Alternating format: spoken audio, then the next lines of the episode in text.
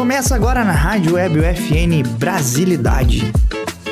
Fala, ouvintes da Rádio Web UFN, sejam muito bem-vindos ao Brasilidade, o programa mais brasileiro da rádio.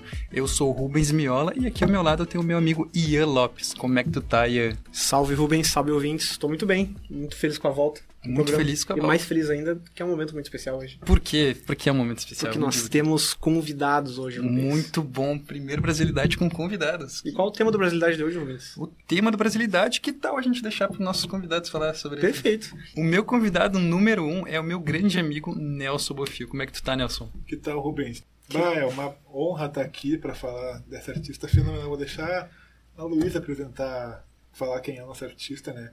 Mas, bah, eu sou louco por essa cantora. É muito bom estar aqui para poder falar dela.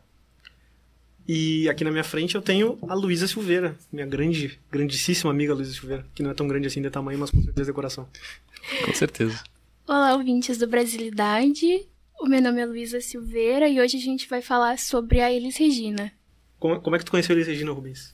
Como é que eu conheci a Elise Regina? Cara, essa é uma pergunta muito. muito eu fico um pouco com vergonha, pra falar a verdade. Como é que tu conheceu a Elis Regina? Eu fico Como um pouco- assim? eu fico- Com vergonha. Eu fico um pouco de vergonha porque eu conheci ela pra gravar o Brasilidade. Sério mesmo? Eu conheci ela pra gravar o Brasilidade. Eu sempre tive. Mas tu sugeriu. Que loucura isso, cara. Ah, eu sou. Eu fui influenciado. É assim que funciona, é assim que funciona. O cara, ele, ele, ele, é- ele, é- ele, é- ele, tá, ele tá pensando na frente. Exatamente, eu sabia que ela era uma grande música, uma grande Musicista. artista, uma grande musicista, muito obrigado. Uma grande musicista brasileira, só que eu nunca tinha escutado de fato uma música dela. Aí quando eu fui tentar acompanhar algum material que eu tinha escutado, pela, sei lá, escutado na infância, alguma coisa dela, eu percebi que eu nunca tinha escutado nada dela. Não, tá mas, sacanagem. mas não, nunca tinha escutado realmente.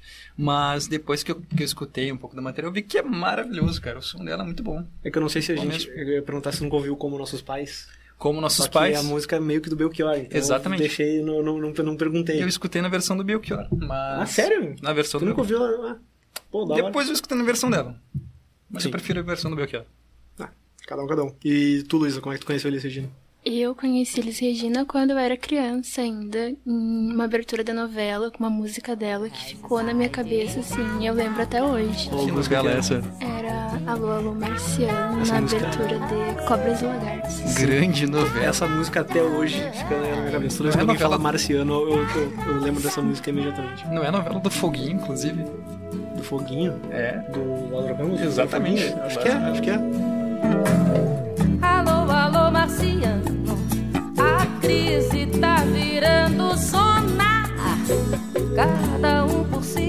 Todo mundo na lona. E lá se foi a mordomia. Tem muito rei aí pedindo alforria. E tu, Nelson, diz aqui pra mim, como é que tu conheceu a grande artista Elisa Regina? Tchê, eu provavelmente escutei eles quando criança, mas eu não me lembro nenhum momento da infância escutando ela. O primeiro momento que eu me lembro de escutar a Elise e realmente ouvir a Elise mesmo, quer dizer, não era ela cantando, mas foi uma vez que eu fui num evento num, colégio. eu fui num evento num colégio em Cachoeira, em Cachoeira do Sul. E a banda de lá cantou uma versão a capela de Romaria. Que pra mim é a melhor versão de Romaria, inclusive na voz deles. E eu achei fenomenal, foi aí que eu me apaixonei por eles. Sou caipira, pirapora, nossa Senhora de Aparecida. Ilumina a mina escura e funda o trem da minha vida. Sou caipira, pirapora, nossa Eu gostaria de saber de vocês o quão importante a Elisa é pra vocês, porque eu sei que vocês gostam muito, inclusive vocês aceitaram aqui participar com a gente, e muito obrigado por, por estarem aqui presentes. Quero saber da tia Elisa, como é que, tipo, por que que a Elisa, o que que tu faz gostar dela? A Elis tem uma voz muito marcante, eu acho isso muito interessante. E tudo que ela conquistou e toda a história que ela tem em tão pouco tempo de vida é uma coisa que me interessa bastante. Pois ela é uma artista com uma biografia extensa e uma vida curta. Exatamente. E tu, Nelson, por que, que ela é tão importante pra ti assim? A ponto de te fazer compor a nossa mesa de hoje. Tchê, eu acho que a Elise, ela é de fato, ela foi uma baita voz, tanto dentro do campo da música quanto fora. Com certeza. Ela foi muito impactante no momento em que ela viveu, digamos. E ah, muita gente considera, na verdade, a Elis como a maior cantora da história do Brasil. Eu, particularmente, acho que tem alguém em cima, acima dela, mas eu admito que ela provavelmente é a cantora mais influente da história. Por favor, diga quem é essa Quem é que tá pessoa. acima dela? Eu sou muito fã da Alcione. Grande Tá, não, Alcione. Que isso. Grande muito Alcione, bom, muito grande bom. Alcione. Não, não tem como. Inclusive, a gente tem que fazer um programa da Alcione. né? Vai ter, vai ter. Tem que ter um vai programa tá, da tá Alcione. marcado. Pô, Alcione é maravilhosa. No dia do samba. No dia do samba? No dia do samba. Inventou, acabou de inventar. Ele nem, não, inventar, não não sabe nem quando é que é o dia do Existe- samba. existe Esse o dia do samba? Esse dia do samba já passou. Criamos, criamos. Não, claro, tem dia de tudo. Tem dia tem dia do óculos. Sim, óbvio. Cara, Não sei que dia que é só, mas tem. Mas eu gostaria de saber, já que o Brasilidade é um programa aqui que traz informação, eu gostaria de saber, Nelson, fala um pouquinho pra gente como é que foi essa infância dela, como é que foi o início aí da carreira dela. É quando ela, quando, quando ela nasceu. Fala. Ela nasceu em 1945, Final da Primeira Guerra, da Segunda Guerra. De fato, É, um ano um pouco, Turbulento. digamos, alegre Conturbado. e ao mesmo tempo complicado. Alegre porque ela nasceu. E porque acabou a guerra também. Como ela acabou, não foi muito legal. ah, de fato, pelo menos acabou. É, pelo, É, menos, um pelo, pelo, pelo menos no outro ano já não tinha mais, né? Ahn, ela nasceu em Porto Alegre, é Rio Grandense, então, né? Ó, Gaúcha. De fato. conterrânea. Foi filha de um operário de fábrica chamado Romeu Costa e a mãe dela era dona de casa, a dona Erci Carvalho. Ela teve um irmão, quando ela tinha sete anos, mais ou menos, nasceu o irmão dela. O nome dele era Rogério, inclusive. E uma coisa bem irônica, a Elis, quando criança, era muito tímida. Sério? Isso é bem Pois é. Pois é, né? peculiar se tu considerar a Elis mais velha já. Sim, sim, com De certeza. fato. Ela disse em uma entrevista uma vez que ela costumava brincar com as bonecas dela e ela fazia ela, colocava elas em fileiras e cantava para elas, porque a, a música é uma opção que ela tem desde criança. Ela tinha um, Já vem desde cedo, né, o dom. ela tinha um toca-disco no quarto dela que ficava ligado o dia inteiro, segundo ela. E a família dela sempre quis que ela fosse professora, na verdade. Mas, como ela mesma disse na entrevista, ela seria uma professora horrível. Eu não duvido. eu, acho que eu, eu acho, também acho isso. E segundo, seguindo a paixão dela, ela acabou seguindo esse carre- essa carreira da música. Então, até quando ela começou a ter, de fato, contato com a música, digamos, profissional, que a primeira vez foi numa apresentação na Rádio Farroupilha. Vou deixar pra Luísa contar isso, então, porque eu não deixar ela falar. Quase. A Rádio dos Guri, né, inclusive. Programa do Rádio Guri. dos guri, boa. Programa do Guri. Pele- pe- perdão. Clube do Guri. Clube dos Guri. Calma aí também, vai, vai- daqui a pouco não vai ser nem o nome do programa. na, na, na Rádio Farroupilha, né? É. E aí, Luísa, como é que foi a primeira apresentação da Elisa, assim, na rádio? Quando ela tinha uns oito anos, ela, a avó dela pediu pra que ela fosse se apresentar na rádio. E a mãe dela levou ela pra cantar no programa Clube do Guri. Clube do Guri, Clube dos Guri. O programa Baita passava na. Rádio Farroupilha. E ela não teve muito sucesso na apresentação dela, Ah, coitadinha. porque ela era muito nervosa. E então ela teve uma hemorragia nasal, porque Nossa, ela tava medo. muito Ah, Nossa, nervosa. eu Tava no nível hemorragia, eu achei que ela, cara, tinha acontecido alguma coisa com ela. Você tava no nível alto de nervosismo. que isso? E depois, uns anos pra frente, ela voltou pro programa. E aí ela já tava mais livre, assim, Calma, né? mais calma. E ela conseguiu a apresentação dela, e aí ela virou uma apresentação de rotina semanal no programa no rádio. Excelente. Mas aí, Nelson, conta pra gente um pouco como é que foi essa percussão. Ela tava na rádio, tava, tinha um programa semanal ali, uma aparição semanal, e aí como é que ela virou esse tornado pra música brasileira? Conta um pouquinho pra gente como é que foi esse começo dela. Pois é, depois dessa iniciação dela na rádio, quando ela tinha cerca de 15 anos, lá por 1960, ela foi contratada pela Rádio Gaúcha daí. Inclusive, nesse mesmo ano, ela foi eleita a melhor cantora do ano na rádio. Que tal? E com 16 anos, no ano seguinte a esse, ela lançou o primeiro disco dela, chamado Viva Brotolândia. Uma curiosidade desse disco, inclusive, tem uma música nesse disco, que é a versão brasileira da música chamada My Favorite Things, que é uma música do musical hum, A Noviça Rebelde, Hum. interpretada pela Julie Andrews, Baita. Que é uma baita música, inclusive. Uhum. E nessa época em que ela foi contratada pela Rádio Gaúcha e lançou o primeiro disco dela, o Viva Brotolândia, eh, muitos talentos estavam surgindo no Brasil, em todos os lugares do Brasil. Mas o sucesso mesmo ficava no eixo entre Rio e São Paulo ali. O famoso eixo Rio-São Paulo. Exatamente. e aí, em 64, outro ano meio complicado, A gente, Brasil. Tá, a gente tá polêmico hoje, né? Principalmente no foi Brasil. complicado para o Brasil, digamos, A Eli se mudou para São Paulo com o pai dela. Deixou a mãe e o irmão daí aqui no Rio Grande. E ela chegou com tudo já. Ela chegou já fazendo apresentação ali no eixo Rio-São Paulo. Ela assinou outro contrato, inclusive com a TV Rio, e começou a se apresentar no programa Noites de Gala. Daí. Tu viu o filme dela, Nelson? Bah, eu não vi. Eu não vi. viu o filme? Não ah, vi. Viu o filme. Eu vi o filme e, pô, sinceramente, não curti muito. A parte que o Nelson tava comentando retrata muito bem. Sim, no porque- tem, tem essa parte. Retrata muito bem, Sim. que inclusive é o primeiro contato ali que ela tem com o primeiro marido dela, né? E que no começo, assim, eles não, não se davam muito bem, não se gostavam e tal. Mas falando particularmente do filme, eu sinceramente não, não gostei muito dele. Porque eu achei ele muito rápido. Tu até tinha comentado isso comigo, eu fiquei pensando, não, eu acho que o Will deve estar enganado. Não que eu acho que tu esteja enganado, mas eu Porque, fiquei é, pensando... é, é porque tu pensado. Pensei, pô, é um filme da Elis Regina, eles não iam fazer, um, É, não. isso, assim, imaginei, bah, eles fizeram um filme direitinho. Mas realmente é um filme É um que ele filme passa é muito bem, rápido. É bem corrido. É muito corrido. É, lá, grandes partes, porque, tipo, grandes. ah, grandes períodos de tempo simplesmente cortados do filme, assim, sem Exatamente. mais nem menos. Eu também achei meio. Não sei. Parece que a atmosfera não.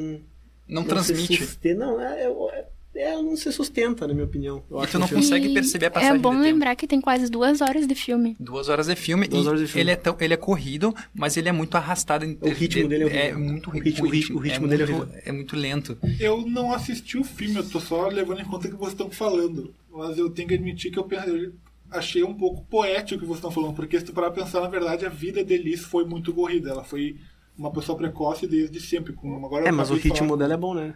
É, com 20 anos ela já apresentava TV e, bom, até infelizmente a morte dela foi precoce também, mas... De fato. Inclusive, o, o jeito que os outros personagens são representados no filme, outros músicos da história brasileira. Tem o Ney Mato Grosso no filme, tem o Vinícius de Andrade, tem o Tom. Jobim. Inclusive, são muito conhecidos aí por ela. Mas me fala, Nelson, que ritmo que ela tocava nessa época que ela se apresentava? Nessa época, na verdade, ela tocava bossa nova. Que era o ritmo em ascensão na época. De fato. Esse foi, ela inclusive, ela ah, foi convidada para cantar no Beco das Garrafas, que para quem não conhece foi o lugar onde nasceu a bossa nova no Rio de Janeiro. De fato. Sim, na Zona Sul. Sul? Acho que é a Zona Sul do Rio de Janeiro. Que em 1965 ela ganhou o festival de música popular brasileira na TV Excelsior Acho que essa parte, inclusive, é retratada no filme também. É, sim. com a música Arrastão, que é de Edu Lobo e Vinícius de Moraes. E é bem engraçado que, não digo engraçado, mas é bem interessante. Eu falei isso no programa da Brasilidade, é engraçado, mas é interessante. Mas é bem interessante, Luísa, porque tava comentando que ele tinha um coreógrafo que ensinou ela como se portar dentro, dentro do palco, não, em cima do palco, assim, como se portar para ter mais aquela aquele feeling com o público e isso virou uma característica dela, né? Bem interessante isso, né? Esse começo dela. A Luísa comentou a performance dela como ela dançava com os braços abertos, girando. Isso, inclusive, na época rendeu para ela um apelido de hélice. Grande Foi apelido. essa relação dos giros dela com os braços abertos, que foi uma coisa que marcou muito, na verdade. imagino. Fora que é um. É um. ah, é- tipo, tu pode retorcer o nome dela ali. Pode fazer uma corruptela com o nome dela pra fazer uma hélice. Boa palavra corruptela. Corruptela quando tu muda só uma palavra, basicamente, só pra, tipo, a favor de alguma coisa. Hélice Regina, por exemplo. Mas assim, ela tava tendo esse sucesso, ela já tava ali na- nesse Rio, São Paulo, ali se apresentou, fazendo muito show. Inclusive, eles estavam falando ali já que ela tava revolucionando, tava criando um novo ritmo, a MPB. Ela E- foi considerada por precursora. a MPB nesse festival mesmo. Ah, nessa época que ela começou o programa, já dava pra saber um pouquinho de como era a personalidade, né? Porque todo mundo sabe que Elis Regina tinha uma personalidade, personalidade muito forte, né? Uma personalidade única dela, mas que também era um pouco controversa. E aí aconteceu algo que foi meio chato ali no programa, alguns casos, mas teve um que achei interessante. Acho que tu podia comentar um pouquinho pra, pra gente Luiz. A personalidade dela realmente era muito forte. Ela tinha vários conflitos com outros nomes que estavam ali presentes no mesmo momento que ela. E foi no livro dela que tem uma citação que fala que ela divide roupas, divide amizades, mas ela não divide o palco. Inclusive, mas durante o programa dela, ela ainda tentou com que o, o outro apresentador, o Jair Jair Rodrigues. Fosse demitido do programa. Mas aí Não rolou nada. não aconteceu nada aceitaram. e aí ela também descartou essa ideia e seguiu. Upa neguinho na estrada, upa pra lá e pra cá. Finge que coisa mais linda, upa neguinho começando a andar. Upa, neguinho, na estrada, upa pra lá e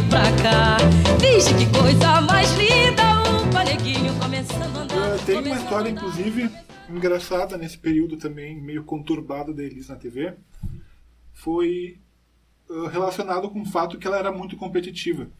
E nesse mesmo período, outro programa que estava surgindo e fazendo sucesso era Jovem Guarda, influenciada por, pela música de, dos Estados Unidos, movimento hippie, guitarras elétricas. Ele Regina era basicamente o Romário da música brasileira. Era! eu gostei muito dessa Eu situação, inclusive. Eu te amo. É, jamais, né? não, isso aí eu não divido. Não, porque tem uma frase muito boa dele que ele fala. Pô, desculpa, vou interromper o programa pra falar a frase por do Ronaldo. favor, por favor. Que ele fala. Não, que o outro cara que eu joguei muito bem também, que eu respeito, é o Ronaldo. Esse, quem jogou melhor ou ele? Eu. Eu acho que eu devia. Maravilhoso. Mas ah, em 1967, em São Paulo, a Elisa ela liderou uma passeata. Ela liderou junto com outros três grandes nomes da época: Geraldo Vandré, Zé Excelente. e Gilberto Gil. Muito, nomes muito influentes no período político em que o Brasil se encontrava naquele momento. A passeata que ela liberou era contra a adoção da guitarra elétrica na música brasileira, hein, Renzo? Tava completamente errado, diga-se de passagem. É, sacanagem, é do taxista contra o Uber. Exato. Pô, que isso. Ela defendia que a presença do, da guitarra na música nacional, como era um instrumento estrangeiro, podia acabar manchando as raízes da nossa música.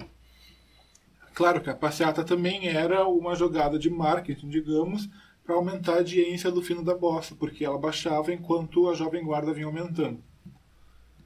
Mas uma coisa curiosa dessa passeata é que num, dos dias dessa passeata, quem estava em São Paulo, num hotel, era o Caetano Veloso e a Nara Leão. e nesse período, o Caetano Veloso era um dos principais rostos da Tropicália, De fato. que era algo que também já vinha crescendo, digamos. E que também adotou a guitarra elétrica no estilo musical. Óbvio. E o Caetano Veloso, ele tava na sacada, tem uma entrevista fenomenal dele, inclusive, falando desse episódio. Ele tava na sacada e Tem ele várias viu, entrevistas fenomenais do Caetano Veloso. né? ele viu essa passeata acontecendo e ele viu o Gilberto Gil no meio disso. Mas o Gilberto Gil também fazia parte da Tropicália, então ele não tava entendendo o que estava acontecendo ali. Cara, o Gilberto Gil tava com os brothers ali. né? Ele fala na entrevista, inclusive, perguntam pra ele, ah, como é que foi esse episódio que parece que o Gilberto participou de uma passeata. Ele fala, isso foi loucura do Gilberto, eu não sei o que o Gilberto estava fazendo. Ele é gremista, o Gilberto Gil. é verdade. Mas aí, em 2012, o Gilberto Gil, ele se explicou, ele deu uma entrevista para o Estado de São Paulo, e ele falou que, na verdade, ele nunca teve problema com a presença da guitarra elétrica na música brasileira, que ele estava ali pela Elis.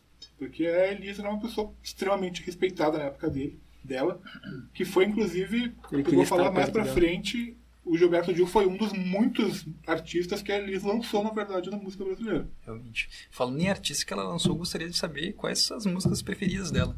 Luísa, tu tem alguma música com a Elis? Pra contar pra gente? A música que eu tinha falado da abertura da novela foi uma música que marcou muito a minha infância, é uma música que assim, eu sempre vou lembrar dessa música. E essa música é muito curiosa, porque ela foi escrita pela Rita Lee e pelo Roberto de Carvalho. Olha só. E foi uma encomenda da Elis, porque a Elis ela queria ter uma música que tivesse a personalidade desse casal para ela interpretar. Que legal.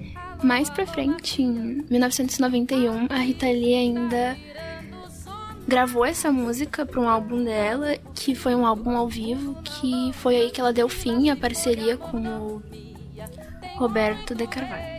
Bem, bem Rita Lee essa música, inclusive. né? Até na voz da, da Elisa a gente percebe. Sim. Teve o DNA da Rita Lee.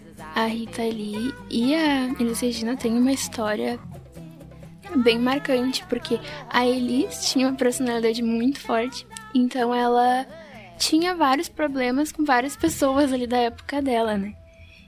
E com a Rita Lee não foi diferente. A Rita Lee que também era bem suave, né? É uma pessoa legal, né? Muito de boas, assim. A Rita Lee, inclusive, hoje em dia tem um meme muito bom dela, que é aquele do... Que ela... Ah, é que ela é tão legal, ela é galera, sabe? Galera. Pois é. E em 2020, numa entrevista para o apresentador Rony Von, ela contou que na época da Jovem Guarda e do tropicalismo, a Rita Lee, no caso, ela fazia parte dos mutantes e a relação dela com a Elis não era lá das melhores. ah, ela contava que a Elis passava pelos membros desses grupos novos e simplesmente virava a cara. Também, né? Usavam guitarra pra fazer música, mas que barbaridade, horror, que né? ofensa, né? Abandonou o tamborim. Bom era bater osso com osso pra fazer música. E aí, em 1967, quando a Rita engravidou do primeiro filho dela, ela foi presa. Bem E ali um na dia- ditadura, né? Isso. E um dia, um dos guardas disse pra ela que tinha uma cantora famosa que tava fazendo um escândalo. Mas que barbaridade. E tava ameaçando chamar até a imprensa se não pudesse entrar ali pra ver a Rita. E aí, quando a Rita viu, tava chegando a Elis de mão com o filho dela pra ver, pra ver ela ali. E quando elas se enxergaram, ela, a Elis abraçou ela como se elas fossem muito amigas, assim, uma amizade da infância. E foi aí que ela ficou sabendo que a Elis estava gritando com os guardas, que ela mandava chamarem médicos, que ela também dava dinheiro para essas pessoas trazerem comida pra Rita. Fenomenal. E depois ela ainda exigiu que soltassem a Rita. E, de- e disso tudo surgiu uma grande amizade. E mais pra frente também. Elas chegaram a gravar música juntas. E a Elis até homenageou a Rita no nome da filha dela, que é Maria Rita, por causa da Rita Lee. Mar- Maravilhoso essa história, maravilhoso. Eu acho que essa questão da, da própria ditadura e, bom, ela ser uma mulher que vai ser presa porque, bom, o pessoal vai ia ser preso na ditadura pelas coisas mais arbitrárias que aconteciam, no caso. A gente fala mal da ditadura em todo o programa, né? Não tem Perfeito. Como não, Não que tem abertura não boa, né? Que abertura boa pra gente destilar aqui nosso ódio contra a cúpula militar do Brasil. que- Exato, que mas eu acho que- atrocidades, inclusive contra os artistas. Outros artistas. eu- Censuras tremendas. Mas eu acho que quando esse tipo de coisa acontece, ah, essas inimizades, essas coisas fúteis, elas, elas, elas deixam de lado. E acho que o que prevalece realmente é a própria cultura brasileira, a própria a revolta mesmo. Eu fui, mas eu não fui. Entendi, com certeza, concordo. Mas a Elise, ela foi uma cantora que não atuou somente no, aqui no Brasil, né? Ela cantou na França, ela Pois cantou é. em diversos países, inclusive teve um desses países que ela teve uma frase muito polêmica, né? É Falando próprio mal da própria ditadura, né? Uma cantora muito internacionalizada, né? Pois é, isso foi no final da década de 60, onde ela começou a fazer sucesso na Europa nessa época. Ela se apresentou inclusive na França, na Itália e chegou a gravar um disco na Inglaterra. Mas quando ela estava fazendo um show na Olímpia de Paris, eh, ela foi ovacionada, inclusive, e voltou por palco seis vezes depois do show, porque ele exige. Eles. Esse francês também aplaude toda hora. Né? Hum. Pô, Cannes, quantos fi- filmes no Festival de Cannes são aplaudidos durante cinco minutos? de pé. Mas ela teve também o disco que ela gravou, que essa é uma ótima história. Em 69 ela gravou um disco em Londres, ao vivo. E o maestro que regeu o disco, a orquestra no disco, perdão, o nome dele era Peter Knight. E a orquestra e o maestro, depois da finalização do disco, eles ficaram surpreendidos muito pela Elis, porque ela, ela cantou as 12 canções do álbum sem precisar repetir nenhuma delas uma única vez. Isso foi Fenomenal. fenomenal, uma ótima, é a melhor palavra, inclusive, no Eu queria usar, tu queria usar a palavra fenomenal. louco pra usar, não Ela porque eu tava não falei isso escrita no teu rosto, Nelson. Pode ficar tranquilo. Mas ela também, nesse período na Europa, ela teve uma, um momento um pouco complicado com a relação dela e a ditadura militar. Porque ela fez um comentário, Um numa comentário. entrevista durante o show da Holanda, falando que o Brasil na época era governado por gorilas. Cara, que frase boa. O que, bom, não foi muito bem pelo visto por quem governava, no caso. Ela foi marcada no DOPS, que era o Departamento de Ordem Política e Social, considerada como opositora ao regime. Mas que tá. E em 1972, alguns anos depois dessa, desse tour na Europa que ela fez, ela foi obrigada pelos militares a cantar o hino nacional nas Olimpíadas do Exército, inclusive. E Momento registrado também no filme da Elis Regina. Verdade. E depois disso, inclusive, o, o, os músicos brasileiros que eram contra o regime passaram a ver ela, inclusive, como. Uma, eu tô falando muito inclusive, né? Sim, começaram a ver ela como uma. Os, Possível os aliada. músicos brasileiros que eram contra o regime passaram a ver ela como uma traidora. Inclusive, nesse mesmo período, teve um cartunista que era muito respeitado na época, chamado Enfio, que ele chegou a comparar ela com um cantor que uma vez foi para a Alemanha fazer um show a convite do Hitler. E aí foi depois, na verdade, dessa crítica do cartunista que ela passou a assumir um repertório completamente MPB e se tornar muito opositora à ditadura. Aí vou deixar a Luísa falar um pouco sobre isso. Com a volta do irmão do enfio, com tanta gente que partiu,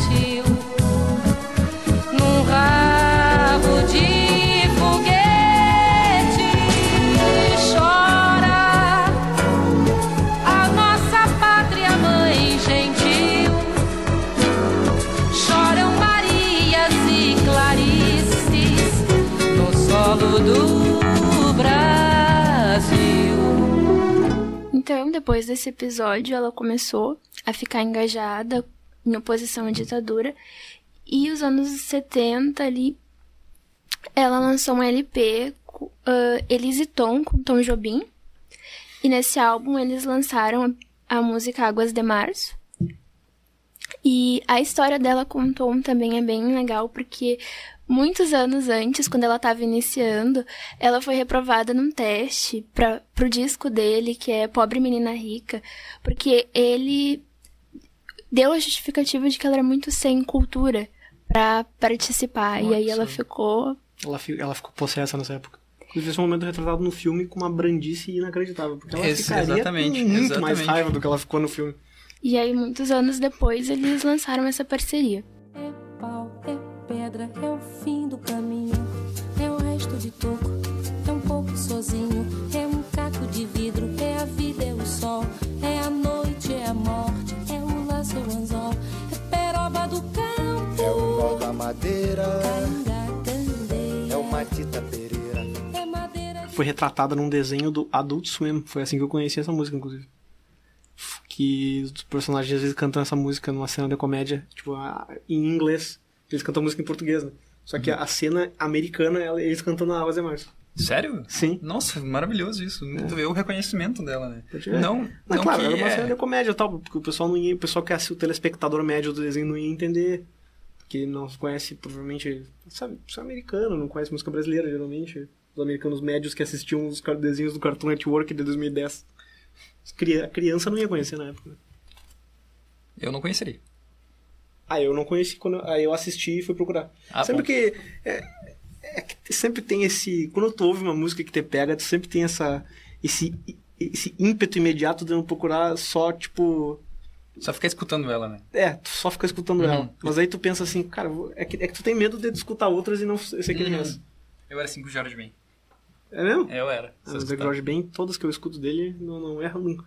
O George Ben nunca errou comigo. Não. A Liz Regina também não, só deixa claro. Até hoje, né? Pode que ela é.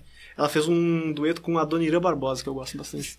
Existe isso? A- Atira o Tirou o Álvaro. Álvaro, claro. Existe isso? Eles de botar Regina- aqui. Maravilhoso. Eles Eu Regina e a Dona Irã. Barbosa. Eu adoro ele também. Ele tem. Ele tem aquela Senhora. voz, né? É. Tem a música. A primeira música que eu ouvi dele foi Bom Dia Tristeza. Sabe, Tá, tu tá bem? Ian? Sabe essa música? Cara, eu só tô falando que é a primeira música que eu ouvi, calma. Tá bom, tá Pô, bom. mas essa aí.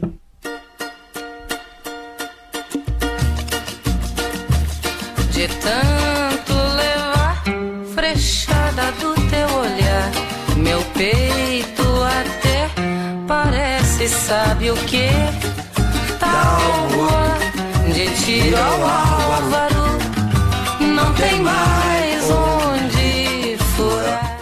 curiosidade sobre a Elisa é que ela era espírita e ela estudava muito Allan Kardec. Medo. E ela Muito chegou, medo. ela chegou até a psicografar cartas. Olha só. Tá? E ela fazia shows beneficentes para essas instituições sociais. E ela, inclusive, cantou no Céu da Vibração em um evento que era uma. em homenagem ao Chico Xavier. Eu achei que ela tinha cantado no céu. Fiquei com medo de pô, Certamente está Um show cantando. póstumo. O primeiro show claro. póstumo da história. Com o Tim Maia. Voltando um pouco para a parte depois que ela gravou o LP com Tom Jobim, uns anos depois, em 1975, estreou uma peça de teatro chamada Falso Brilhante. A peça contava a trajetória dela, contou a origem dela, e isso acabou criando um disco gravado em estúdio, inclusive.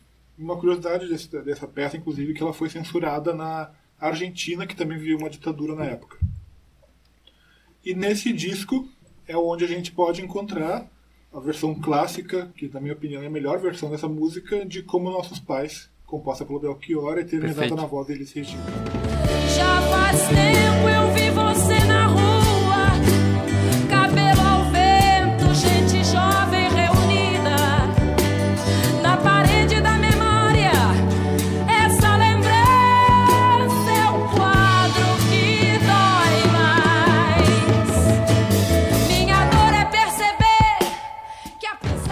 Que a versão do Belchior? Tchê, É que eu acho que a performance dela É. conta muito. Mas é que se tu. eu acho que o Belchior é um, um É um. compositor superior a ela. Mas eu acho que ela é uma cantora. É, mas é porque. composição. É bem interessante. que- tanto que as pessoas que. Tu, tu- no YouTube, tu clica uma vez nessa música, tu vai receber pra sempre, pro resto da tua vida, vídeos de gringos reagindo à música da Elis Regina, a Elis Regina cantando e a thumbnail, tipo assim, maior cantora que já existiu. Hum. Que voz absurda. É bem interessante isso, porque eu tinha escutado só na versão do Belchior, mas quando eu escutei no filme, na versão da Elis, eu. Tipo assim, o filme abre com a música Como Nossos Pais. E chega perto do refrão, eu, fiquei, eu me, deu, me emocionei, cara. Fiquei com vontade de chorar. É, essa eu realmente, fico porque- emocionado. É que a. Mas é você que ama o passado e que não vê.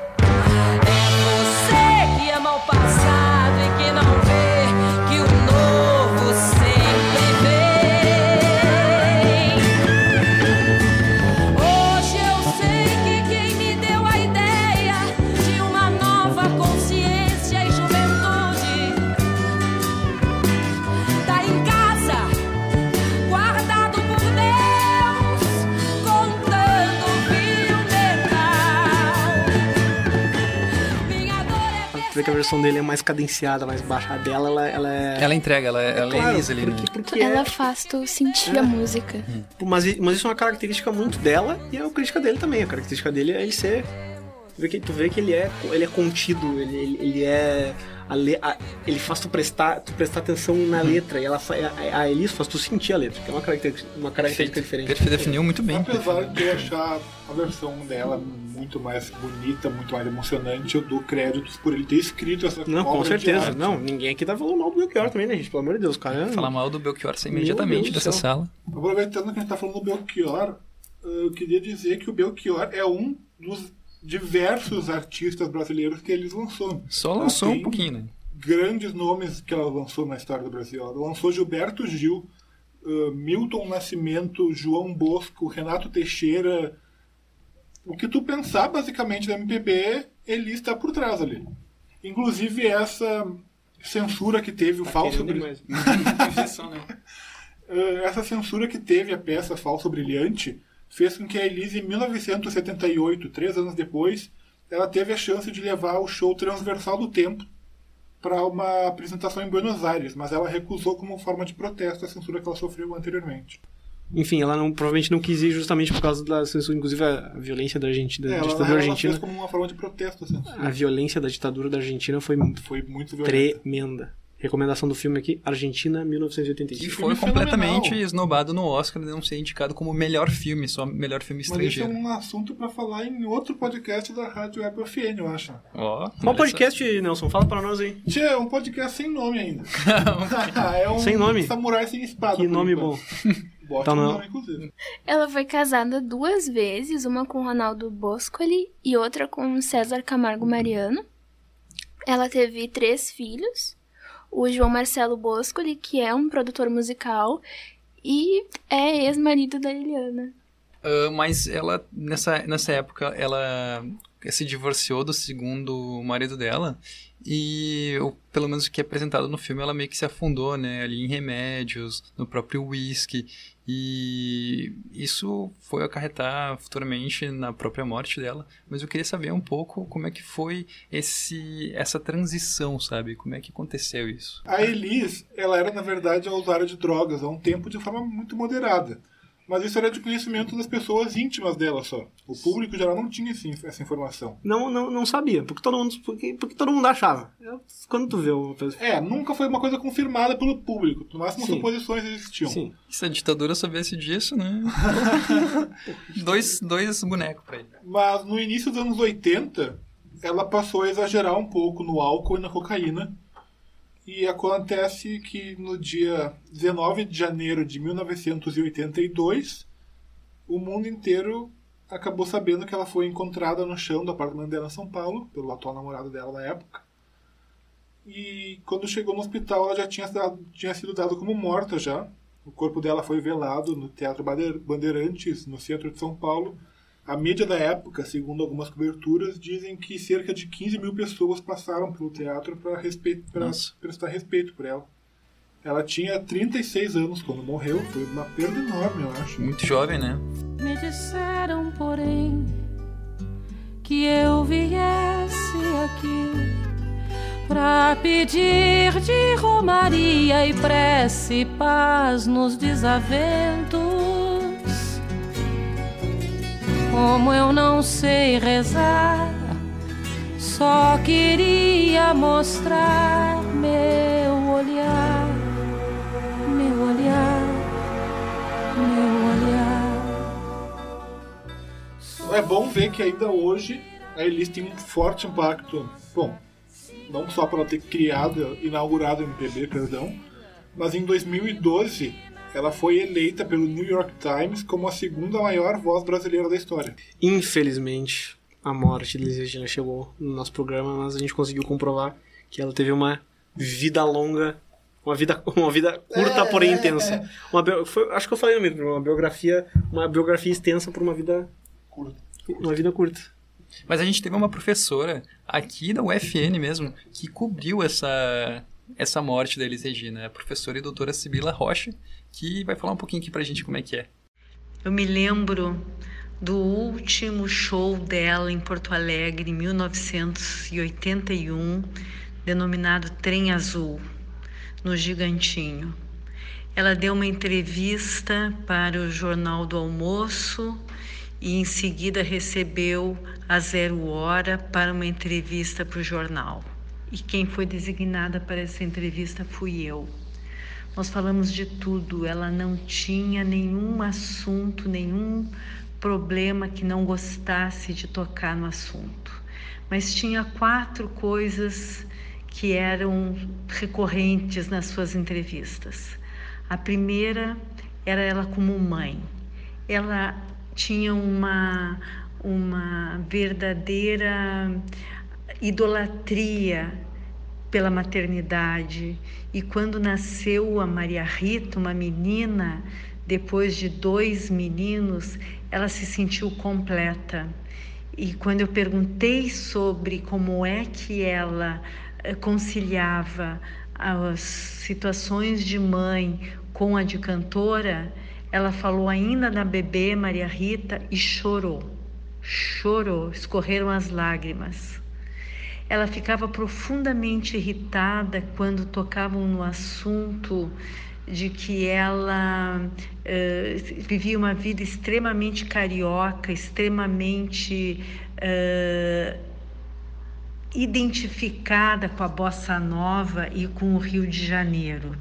Ela disse que não saía, não, não, não saiu do Rio Grande do Sul, prometendo que ia fundar um CTG no Rio de Janeiro e que ia sair vestida de prenda.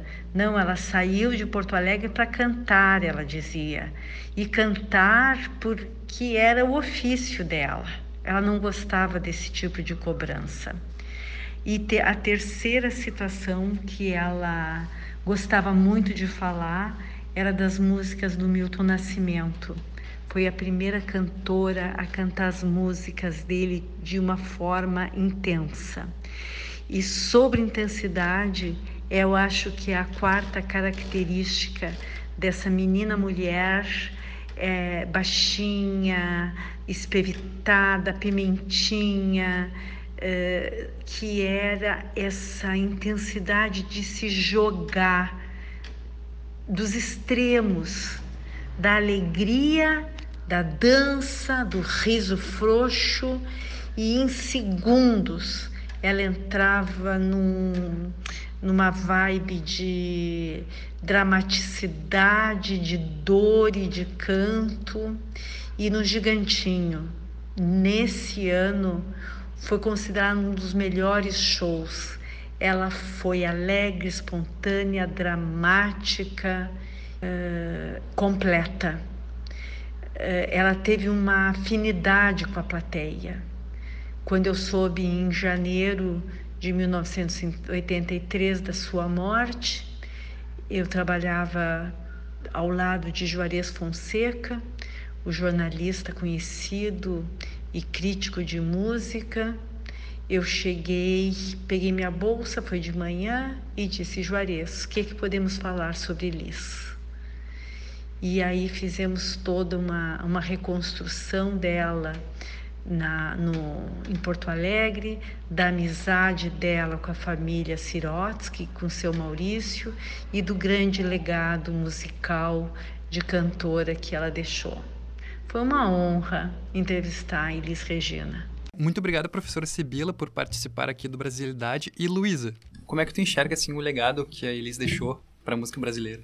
Eu acho que ela é, hoje, um dos maiores nomes na, no MPB. Eu acho que é muito difícil a gente não. A gente ouvir sobre o MPB, a gente estudar sobre isso e não conhecer Elis Regina. Indireta. Sinto muito, Rubens. E tudo isso que ela falou, inclusive até o que o Nelson falou, hoje em dia as pessoas ainda consideram e nomeiam ela como uma voz importante, uma voz influente para o Brasil. E ela é um grande símbolo brasileiro. Fato. E tu, Nelson, qual a tua opinião sobre o legado deles? Ah, Elisa. Ah, não tem. Elisa é fenomenal, a Elisa é de outro mundo. Ela deixou MPB, ela inaugurou para nós MPB, ela lançou Gilberto Gil, Milton Nascimento, Belchior. Não tem, o legado dela é incomparável. Perfeito. A gente tá conversando, inclusive, sobre.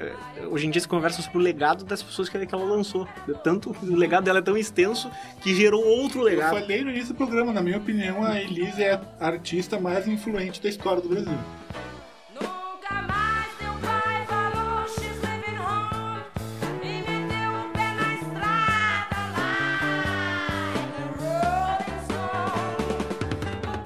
Então, Rubens, esse foi o episódio de hoje do Brasilidade sobre Elis Regina, com os nossos grandíssimos convidados aqui, a Luísa e o Nelson. Uh, fala aí, Rubens, onde é que a gente pode encontrar o Brasilidade para ouvir? Cara, o Brasilidade a gente pode encontrar no Spotify, na conta da Rádio Web UFM. É só jogar lá é, Brasilidade, Elis Regina, que tu vai encontrar nosso programa, vai encontrar os nossos anteriores ali, que estão muito bons, inclusive. Na temporada passada. Na temporada passada, muito bons. E o que me resta aqui é agradecer aos nossos convidados. Muito obrigado, Ian, por estar sempre presente com a gente. Ah, eu que agradeço, Nosso... Muito obrigado. Muito obrigado por estar sempre presente também. Não sei porque eu te agradeci por estar presente, porque tu faz eu tô sempre presente, eu tô, eu tô também tô presente, mas, é, mas é, é, é, nós, agradecermos a nossa presença enquanto nós temos ela ainda. Exatamente. Vamos agradecer nossos convidados também, o Nelson Bofil e a Luísa Silveira. Muito obrigada por participarem do Brasilidade hoje. E muito obrigado aos nossos ouvintes que escutaram até aqui. O Brasilidade é um programa apresentado pelos os acadêmicos de jornalismo do Rubens Miola Filho e do Ian Lopes. E ele é supervisionado pelo professor e jornalista Bebeto Batic. Muito obrigado por acompanhar até aqui e até a próxima.